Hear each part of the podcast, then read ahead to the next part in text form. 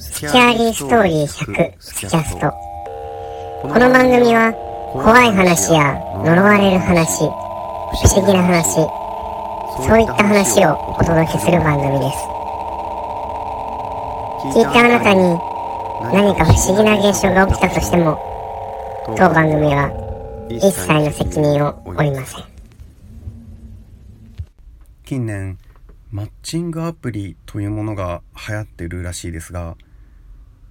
自分の趣味趣向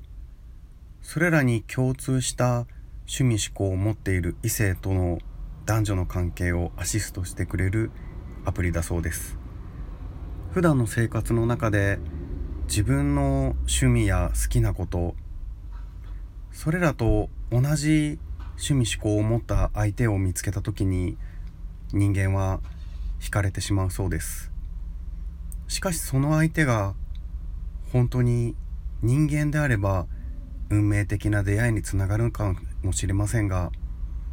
今回の話は少し変わった結末のお話です。それではお聞きください。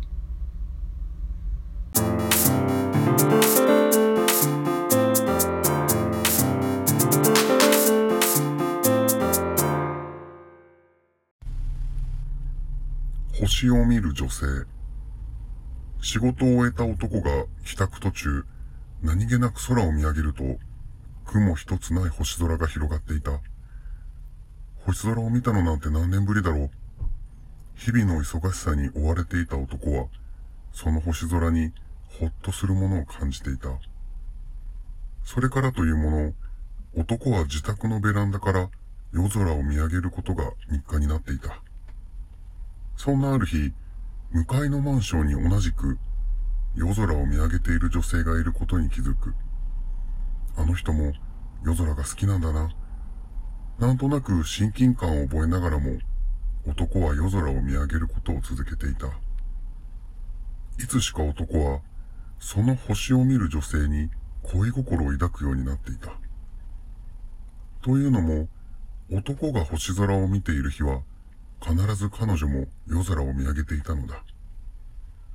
彼女は一体どんな人なんだろう。あっちも自分が星空を見上げているのを知っているんじゃないかな。いても立ってもいられなくなった男は思い切ってその女性の部屋を訪れることを決心した。期待に胸を膨らませながら彼女のいる部屋へと向かう。到着して部屋の呼び鈴を鳴らすが、いつまで経っても返事がない。痺れを切らしてドアに手をかけてみると、鍵は開いていた。恐る恐る部屋へ入ってみると、中は真っ暗だった。カーテンの開いた窓からは月明かりが差し込んで、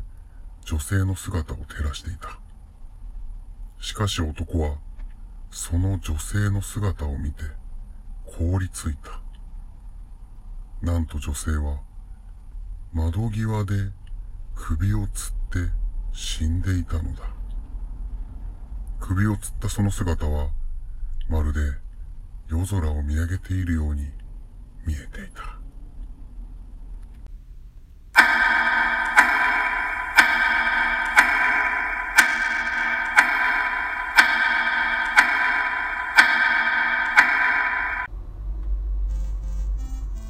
星を見る女性この話は結構有名な話ですがいくつかのバリエーションでしたり映像化ドラマ化などもされている都市伝説と言われています。まあ作り話なんだと思いますが状況を考えて自分が体験するとすごい怖い話だなとトラウマになりそうです。実際川で溺死した人やこの話首を吊った人もそうですが数日時間が経てば経つほど見るも無残な姿になっていくそうです。僕が小さい頃に友人の母親が一人暮らしをしして一人暮らしをしている親戚の家へ久々に訪ねた時にこういった首吊り死体を発見したそうです。その時はやはり人間こうまっすぐなっていると下へ下へと人間の中にあるものが全て垂れ流しになるそうで悪臭と